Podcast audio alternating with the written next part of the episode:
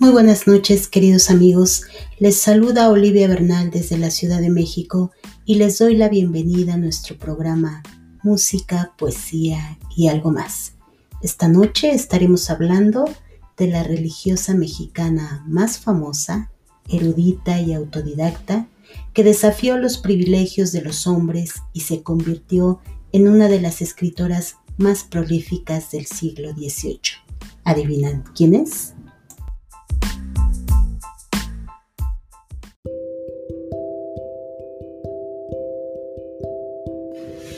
Pues bien amigos, hoy hablaremos de la vida y obra de Sor Juana Inés Ramírez de Asbaje y Ramírez Santillana, mejor conocida como Sor Juana Inés de la Cruz. Su fecha de nacimiento no es precisa, pero data de un 12 de noviembre de 1648 a 1651 en San Miguel Nepantla, Estado de México.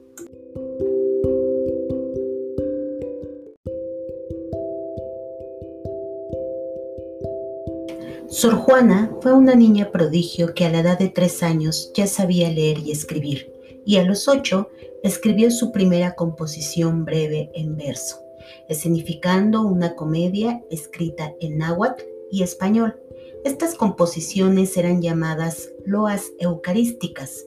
Poco se sabe de su infancia y adolescencia, pero a los 14 años se traslada a la capital mexicana, donde es nombrada dama de honor de Leonor Carreto, esposa del virrey Antonio Sebastián Toledo. Brilló en la corte virreinal de la Nueva España por su inteligencia y habilidad para componer poemas.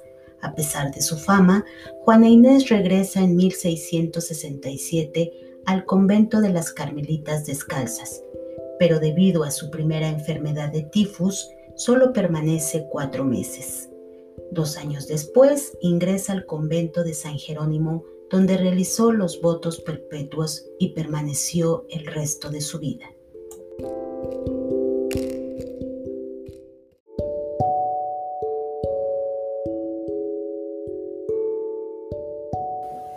Fue así como su celda se convirtió en un punto de encuentro y de reunión de escritores, poetas, filósofos e intelectuales de la época también llevó a cabo experimentos científicos y reunió una nutrida biblioteca con más de 4.000 volúmenes, donde adquirió conocimientos de teología, astronomía, pintura, filosofía, lenguas, etc.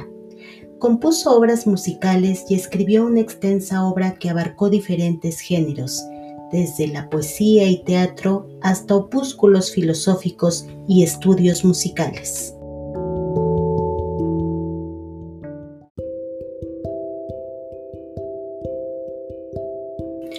Entre los años de 1671 a 1691, Sor Juana escribe una serie de villancicos muy a su estilo, que van desde lo filosóficamente serio a irreverentemente cómico, muy al límite de lo profano.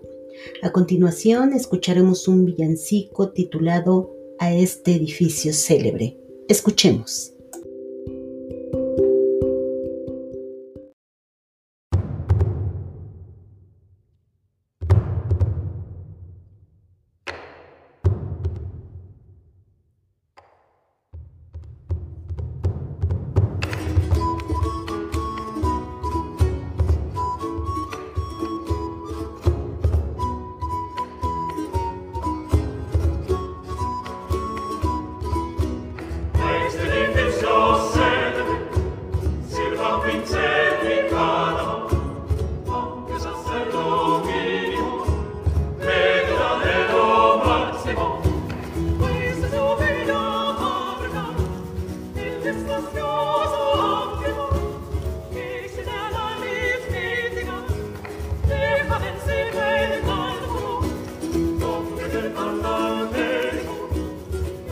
Amen.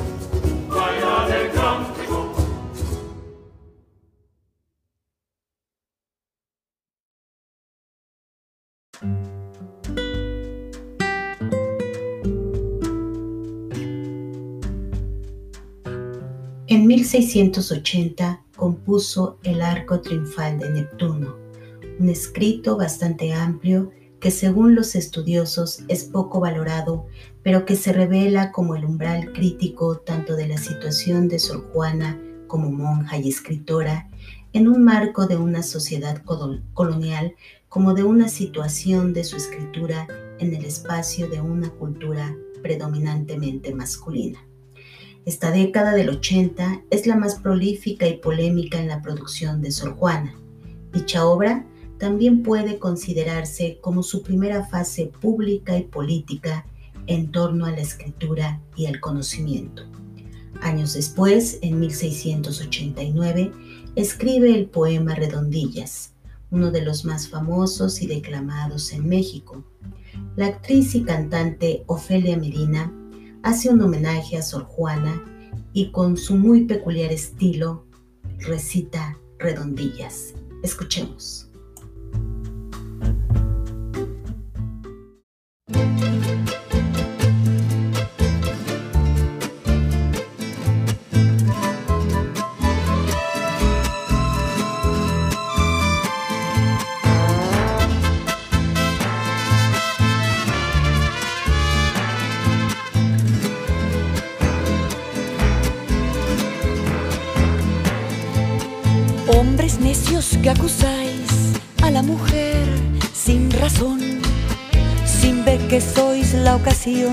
De lo mismo que culpáis.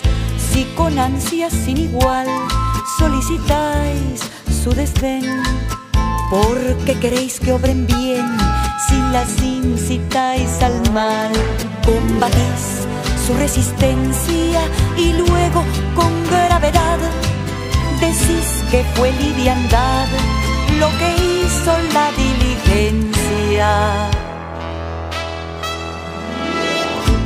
¿Qué humor puede ser más raro que el que falto de consejo? Él mismo empaña el espejo y siente que no esté claro.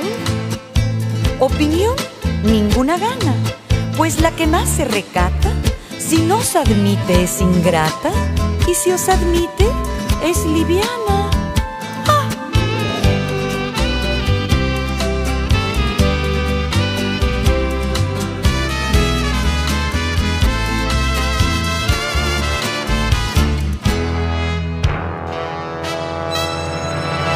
Siempre tan necios andáis que con desigual nivel a una culpáis por cruel y a otra por fácil culpáis pues cómo ha de estar templada la que vuestro amor pretende, si la que es ingrata ofende y la que es fácil enfada. Pues para qué os espantáis de la culpa que tenéis, queredlas cual las hacéis o hacedlas cual las buscáis bien con muchas armas fundo que lidia vuestra arrogancia, pues en promesa e instancia juntáis. Diablo.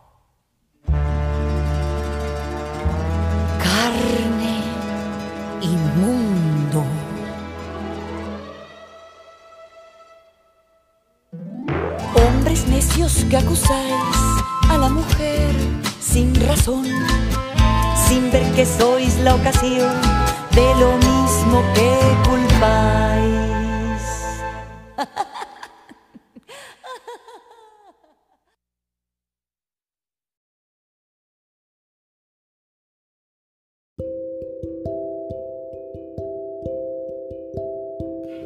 Este es para mí uno de los poemas con humor más contestatarios a la desigualdad del conocimiento de aquella época.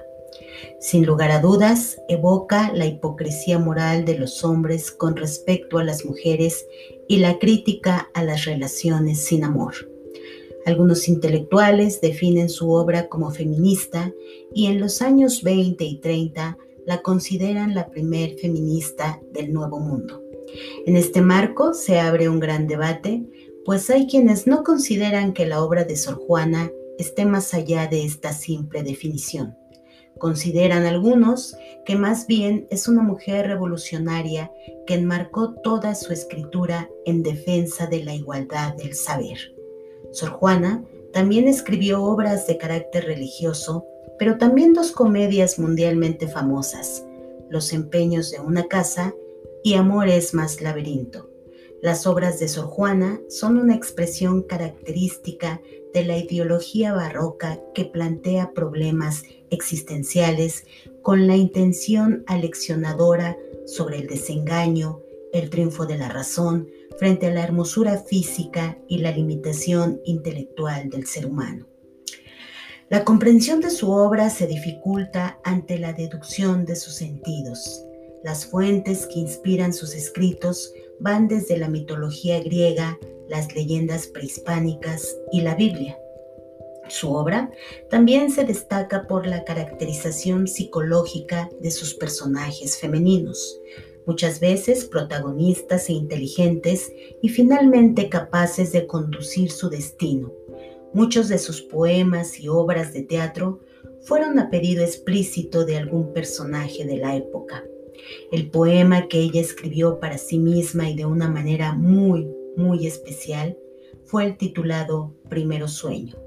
Es un poema realmente exquisito que refleja la pasión de Sor Juana por las ciencias y las humanidades, y donde su más grande admirador, el célebre Octavio Paz, expresó la absoluta originalidad de Sor Juana por lo que toca al asunto y al fondo de este poema no existe en toda la literatura del siglo XVII y XVIII. Nada, absolutamente nada, hay que se le parezca a Primero Sueño. Y escucharemos este bello poema en la voz del actor Alfredo Herrera.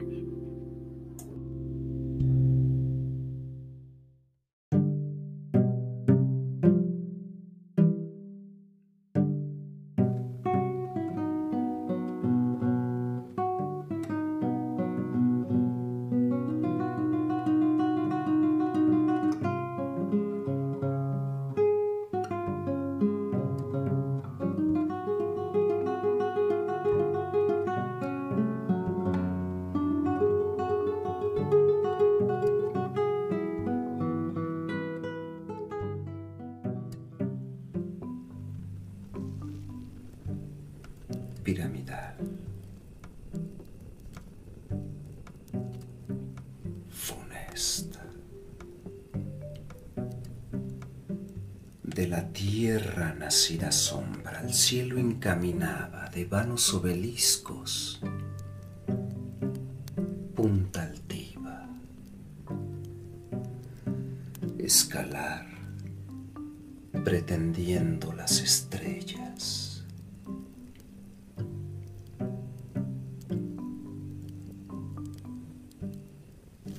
si bien sus luces bellas,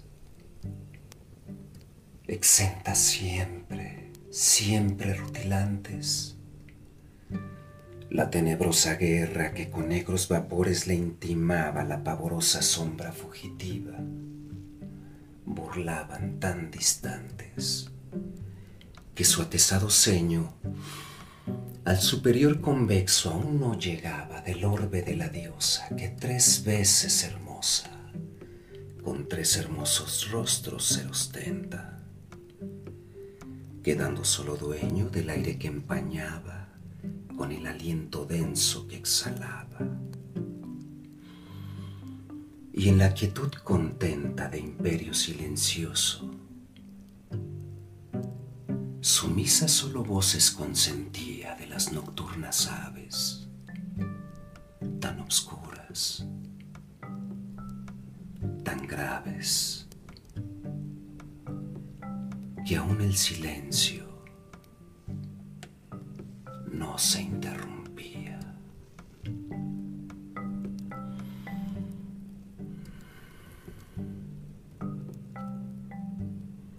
Con tardo vuelo y canto, del oído mal, y aún peor del ánimo admitido, la vergonzada Nictimene acecha de las sagradas puertas los resquicios o de las claraboyas eminentes, los huecos más propicios que capaz a su intento le abren brecha, y sacrílega llega a los lucientes faroles sacros de perenne llama, que extingue, si no infama, en licor claro la materia crasa consumiendo, que el árbol de Minerva de su fruto de prensas agravado, con gojoso sudó y rindió, forzado. Y aquellas que su casa, campo vieron volver, sus telas hierba, a la deidad de Baco en obedientes.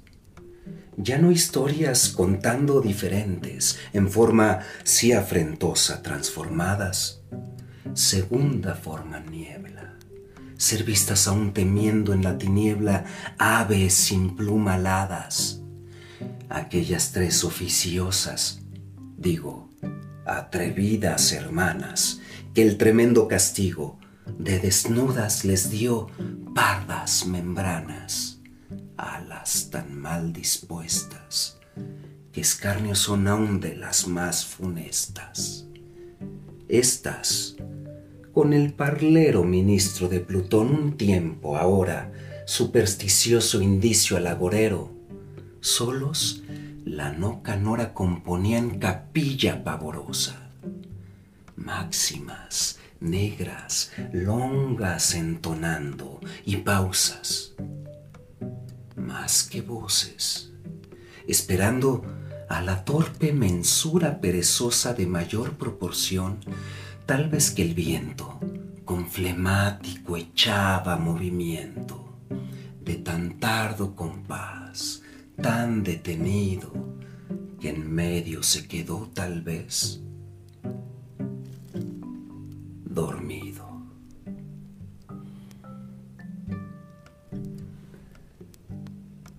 Este, pues, triste son intercadente de la asombrada turba temerosa.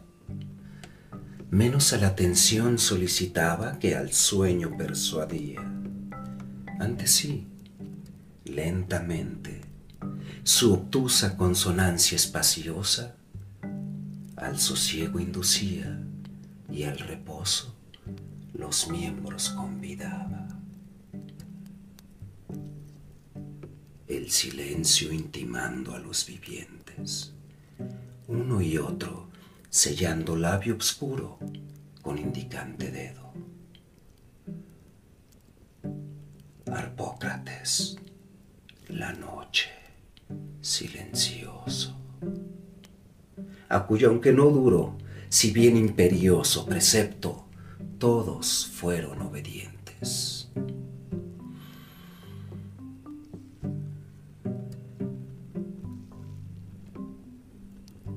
el viento, sosegado el can, dormido. Este yace aquel quedo los átomos no mueve, con el susurro hacer temiendo leve, aunque poco, sacrílego ruido, violador del silencio sosegado. El mar, no ya alterado, ni aun la instable mesía cerulia cuna donde el sol dormía. Y los dormidos, siempre mudos peces, en los lechos lamosos de sus obscuros senos cavernosos, mudos eran dos veces. Y entre ellos, la engañosa encantadora Almone, a los que antes en peces transformó simples amantes. Transformada también, vengaba ahora.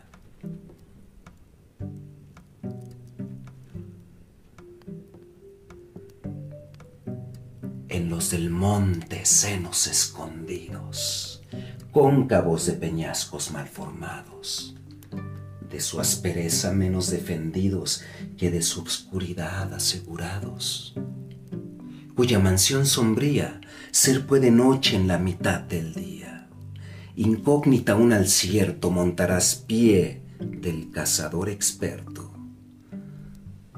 Depuesta la fiereza de unos y de otros, el temor de puesto, así el vulgo bruto, a la naturaleza el de su potestad pagando impuesto, universal tributo.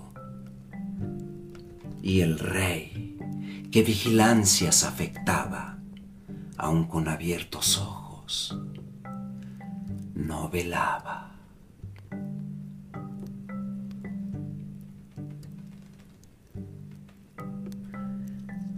El de sus mismos perros acosado, monarca en otro tiempo esclarecido, tímido, ya venado, con vigilante oído del sosegado ambiente, al menor perceptible movimiento que los átomos muda, la oreja alterna aguda y el leve rumor siente que aún le altera dormido.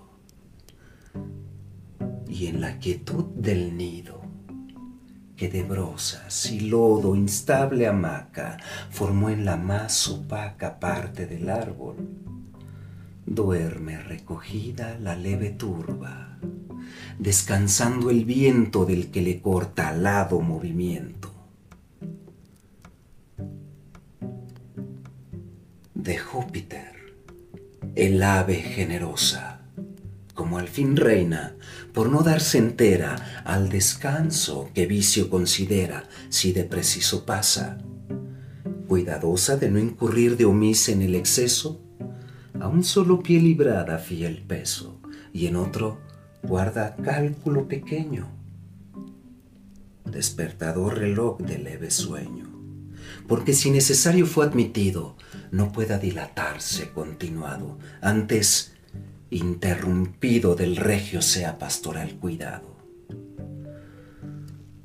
Oh de la majestad, pensión gravosa, que aún al menor descuido no perdona, causa, quizá, que ha hecho misteriosa, circular, denotando la corona en círculo dorado, que el afán es no menos continuado.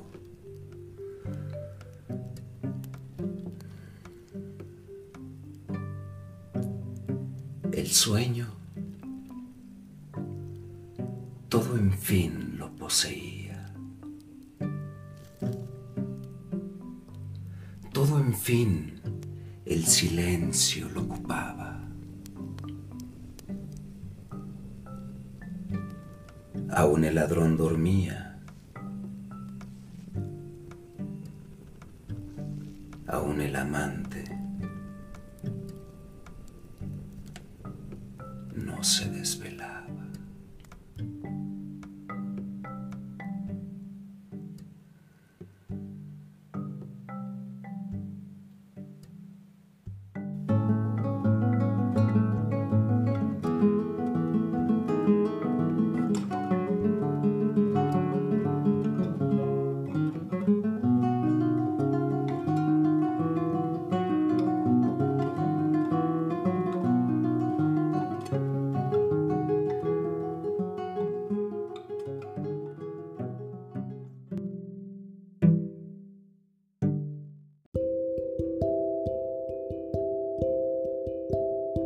Sin duda, la obra de Sor Juana sigue siendo polémica.